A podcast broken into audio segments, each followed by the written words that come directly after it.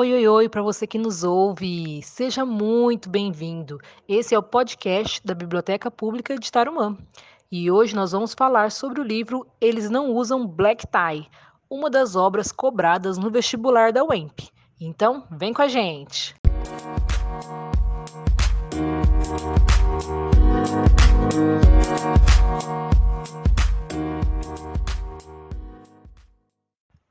E para conversar um pouquinho com a gente hoje sobre o livro Eles Não Usam Black Tie, a gente tem a honra de receber o professor doutor Gilberto Figueiredo Martins, da Unesp de Assis. Seja muito bem-vindo. Professor, conta um pouquinho para a gente sobre a sua relação com a leitura e com as bibliotecas. Olá, meu nome é Gilberto Martins, eu sou professor de literatura na Unesp, campus de Assis, do curso de letras.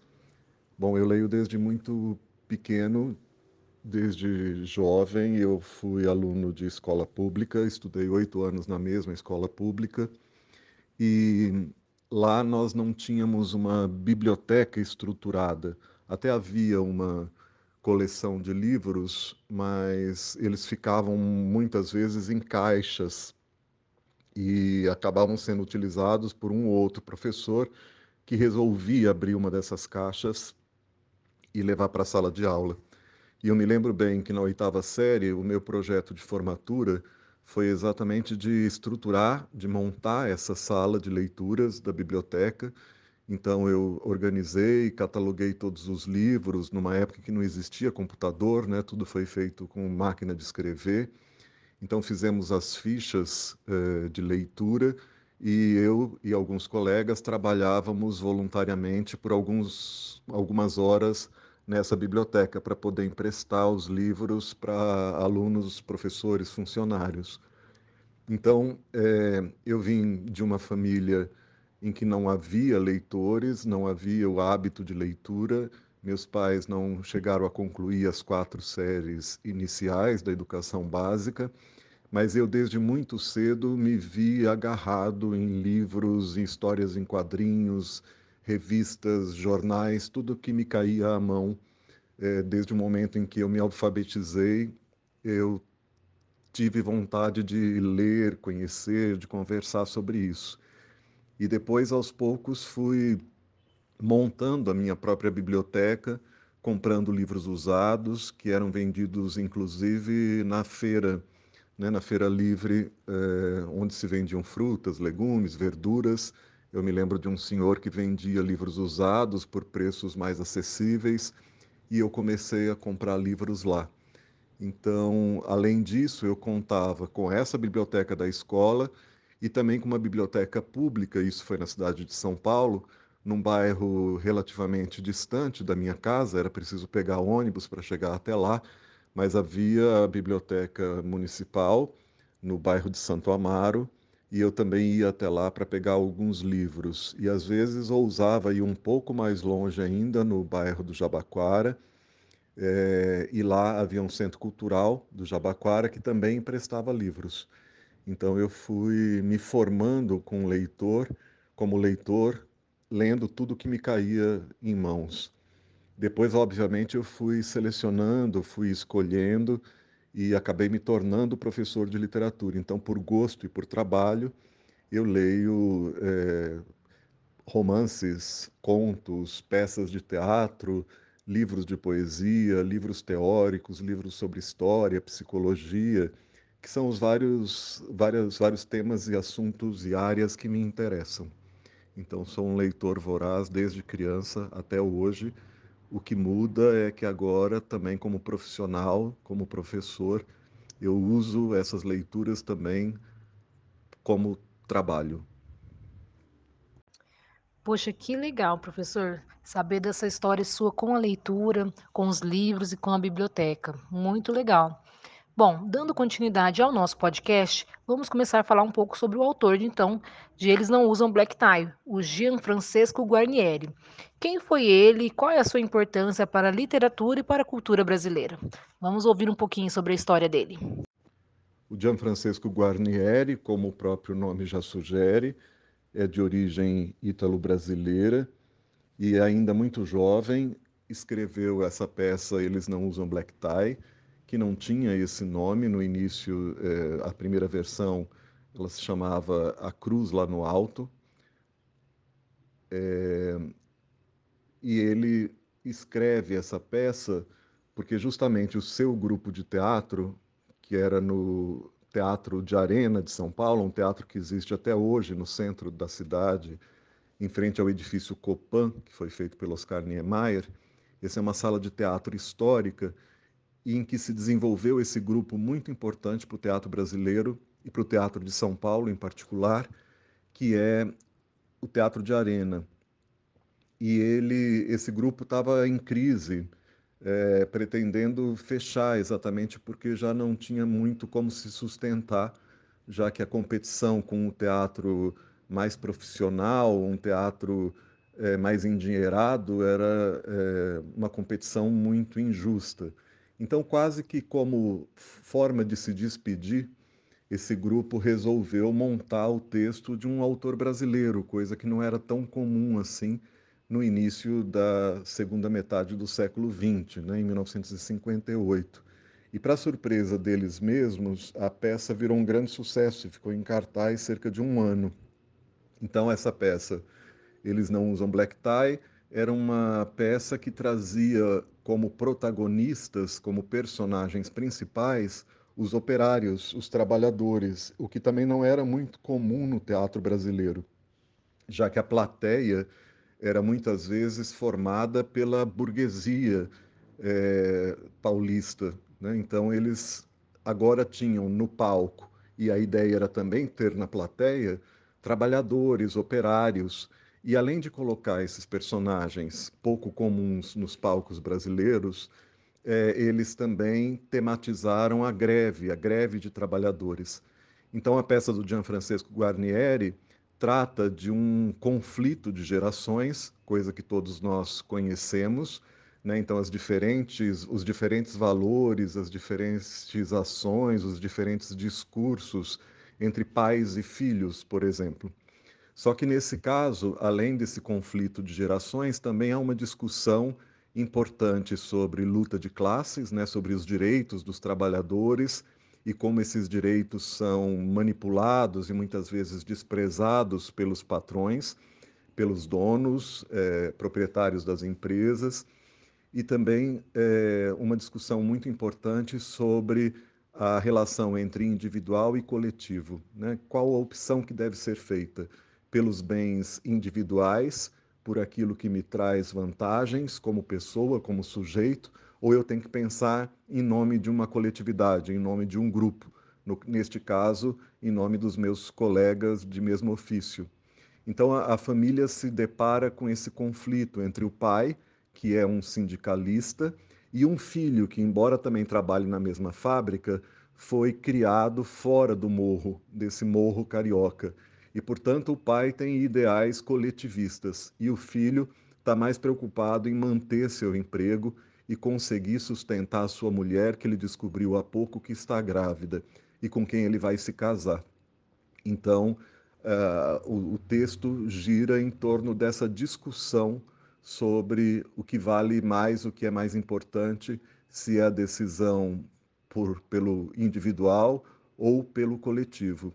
E isso acabou sendo um grande sucesso e levou para a plateia do Teatro de Arena em São Paulo um público diferente do que estava acostumado a frequentar o teatro. Então, estudantes universitários, estudantes de um modo geral, trabalhadores, sindicalistas, passaram também aí ao teatro e a prestigiar esse texto da literatura e do teatro brasileiros.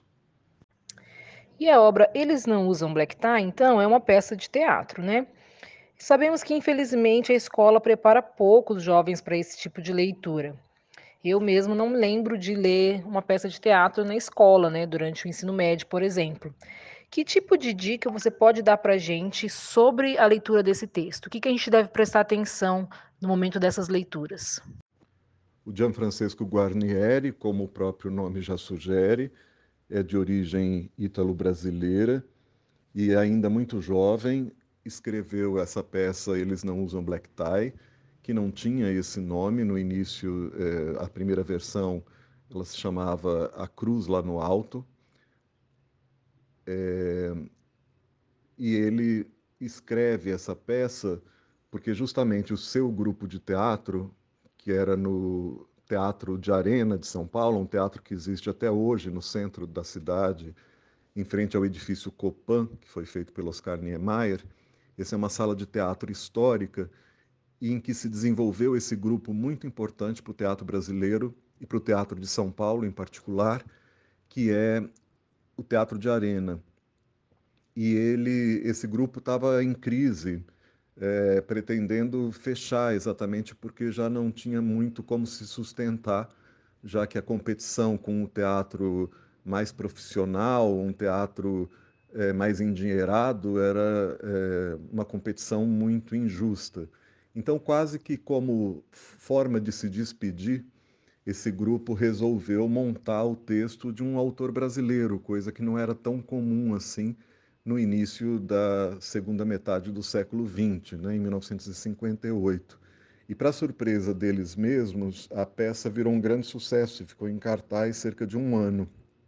Então, essa peça, Eles Não Usam Black Tie, era uma peça que trazia como protagonistas, como personagens principais, os operários, os trabalhadores, o que também não era muito comum no teatro brasileiro, já que a plateia era muitas vezes formada pela burguesia é, paulista. Né? Então, eles agora tinham no palco, e a ideia era também ter na plateia, trabalhadores, operários, e além de colocar esses personagens pouco comuns nos palcos brasileiros, é, eles também tematizaram a greve, a greve de trabalhadores.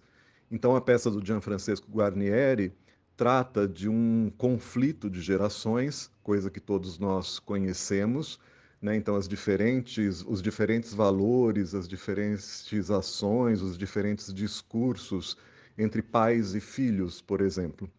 Só que nesse caso, além desse conflito de gerações, também há uma discussão importante sobre luta de classes, né, sobre os direitos dos trabalhadores e como esses direitos são manipulados e muitas vezes desprezados pelos patrões, pelos donos, eh, proprietários das empresas, e também eh, uma discussão muito importante sobre a relação entre individual e coletivo. Né? Qual a opção que deve ser feita?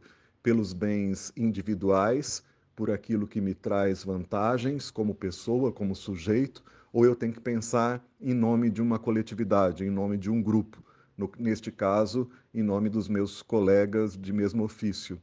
Então, a, a família se depara com esse conflito entre o pai, que é um sindicalista, e um filho que, embora também trabalhe na mesma fábrica, foi criado fora do morro, desse morro carioca. E, portanto, o pai tem ideais coletivistas e o filho está mais preocupado em manter seu emprego e conseguir sustentar sua mulher, que ele descobriu há pouco que está grávida e com quem ele vai se casar. Então, uh, o, o texto gira em torno dessa discussão sobre o que vale mais, o que é mais importante, se é a decisão por, pelo individual ou pelo coletivo.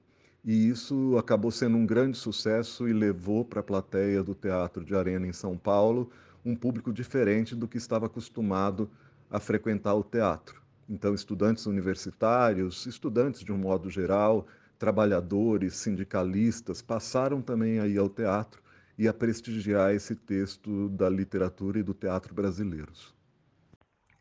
Professor Gilberto, essa obra ela foi escolhida para estar entre as obras né, de que a gente chama de leituras obrigatórias, né? do vestibular da UEMP, né, que é a Universidade Estadual do Norte do Paraná. E essa universidade tem um campus em Cornélio Procópio, que ele é muito buscado, né, pela, pelos estudantes aqui de Tarumã, porque a prefeitura, inclusive, fornece o transporte gratuito até a cidade de Cornélio Procópio. É, o que a gente gostaria de saber, o que, que você pensa sobre a questão das leituras obrigatórias, né? E o que achou da escolha dessa obra para compor, então, essa lista de 2022?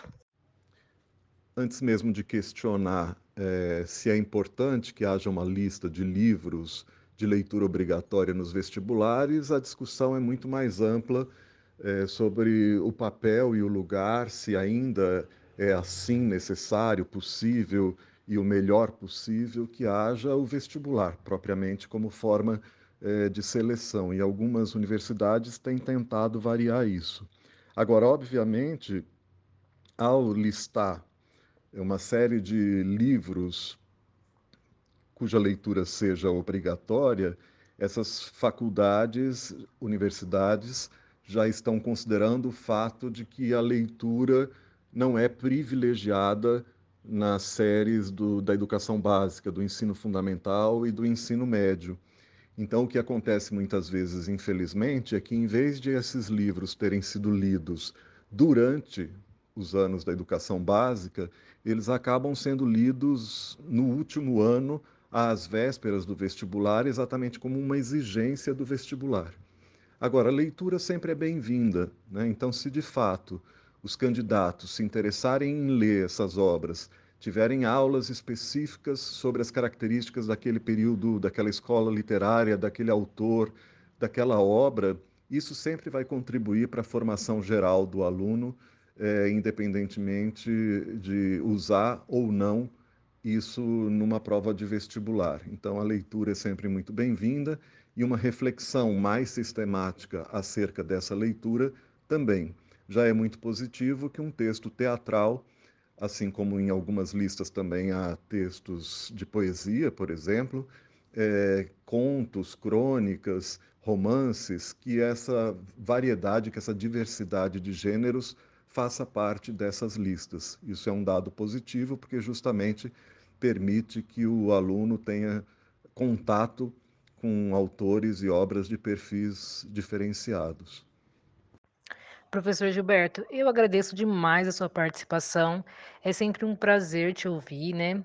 E eu gostaria que você falasse um pouquinho, né, sobre a atualidade dessa obra. Eles não usam black tie e já vamos também nos despedindo e encerrando o nosso bate-papo sobre essa obra. Muito obrigada.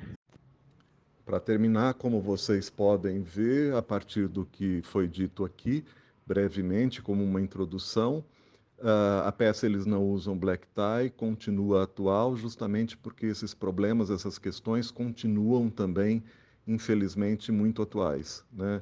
O jogo da luta de classes, a diferença de poder, o direito à propriedade, os direitos dos trabalhadores, as diferenças de valores na família, na escola, no trabalho, o choque entre é, valores individuais e individualistas e valores coletivos, altruístas, é, são, são questões que se repõem, sobretudo num, num ano como esse, de 2022, que é um ano eleitoral, e durante e depois de um momento de crise tão fundamental que foi o da pandemia, em que deveríamos ter todos percebido que um é, depende e precisa do outro. Né? Porque justamente a pandemia mostrou isso muito claramente, deixando mais desprotegidos aqueles que já eram desprotegidos, e nós tivemos que ter a consciência de que para eu estar bem é preciso que o que está ao meu lado também esteja bem. Então, isso de pensar no individual ou no coletivo ressurge a cada momento em que se discute se se usa máscara ou não, se se toma vacina ou não, se é preciso, é possível ter aula fora do ambiente escolar ou não. É, então, todas essas questões estão sendo constantemente repostas, exatamente porque a modernização no nosso país anda a passos lentos. Então, há um processo de modernização evidente, com algumas mudanças tecnológicas, mas essas mudanças não geram, de fato, muitas vezes, transformações. Né? Não permitem que nós, de fato, avancemos em relação a alguns desses temas, a algumas dessas questões constantemente resposta, repostas. Né? Então, há muita mudança, mas mudança sem superação, que tem a ver com esse tipo de modernização que nós temos aqui, que é essa modernização conservadora, em que muda a fachada, mas não mudam as relações né, entre as pessoas, entre os cidadãos. Então a peça é, repõe isso, embora algo de idealizado, romântico, ainda seja perceptível, sobretudo na caracterização dessa vida nas comunidades, dessa vida no morro, e isso talvez possa ser repensado pelo leitor ou por alguém que pretenda encenar essa peça hoje. Né? O morro, a favela, a comunidade dos anos 50 do século 20 não são as mesmas agora no século 21 e isso é, exigiria uma atualização. Eu deixo ainda como sugestão que, se, é, a, que vocês possam assistir ao filme feito na década de 80 e de que participa o próprio Gianfrancesco Guarnieri, tanto na elaboração do roteiro como como ator. É, na primeira versão ele foi ator e jovem, fazia o papel do filho, e no filme dos anos 80 é, mais de 20 anos depois, ele faz no filme o papel do pai. É muito importante porque já há uma atualização em relação uh, às mudanças ocorridas nessas duas décadas. O filme se passa em São Paulo e já inclui o movimento dos trabalhadores é, de São Bernardo do Campo, do ABC, então, eh, tem muitas cenas externas, enquanto a peça se passa praticamente dentro da casa dessa família. Vale muito a pena ler a peça, conversar sobre ela, se possível, assistir a alguma encenação. Hoje há trechos disponíveis na internet, mas também depois olhar essa eh, proposta de transformação quando a peça se transforma num filme e há participação direta do autor nesse projeto né, de, é, de transformação, de adaptação de um texto de teatro para o cinema. Então, tenham uma boa leitura, tenham boas, boas conversas e, se puderem, assistam ao filme. Obrigado pelo convite. Gente, que incrível, né? O professor Gilberto entregou tudo nesse podcast. Além dele falar da obra, ele fez uma relação com os tempos de hoje, a atualidade, e ainda deu dica de filme, dica de como ler essa obra. E ó, ficou incrível. Muito obrigado, professor Gilberto.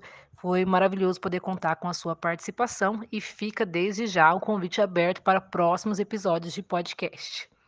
E você que nos ouve, não sai daí, que daqui a pouquinho ainda tem dica de leitura para vocês, com a participação do professor Alain, professor lá da Dona Cota. Então, fique com a gente.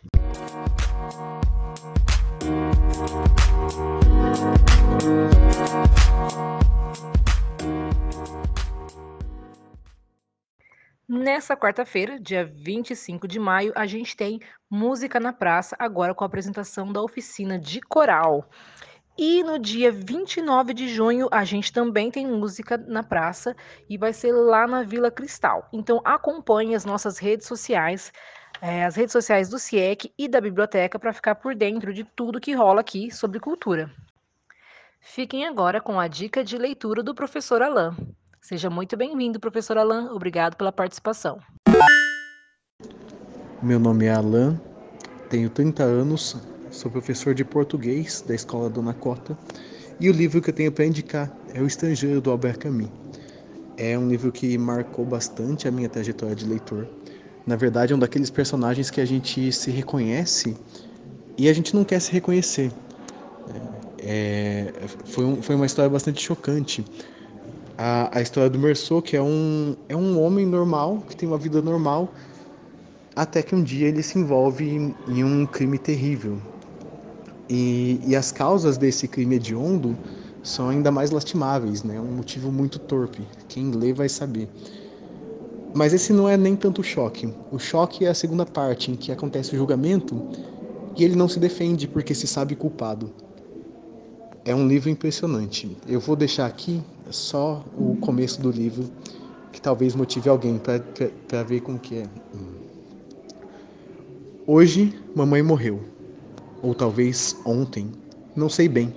Recebi um telegrama do asilo. Sua mãe faleceu. Enterro amanhã. Senti dos pêsames. Isso não esclarece nada. Talvez tenha sido ontem. E é assim que começa o livro. Muitíssimo obrigado pela dica de livro, professor Alain. E você que nos ouve, se também quiser participar do nosso podcast, fala com a gente pelo nosso WhatsApp, DDD 18 996898489. Contamos com a sua participação. A gente fica por aqui. Até o próximo episódio. Tchau, tchau.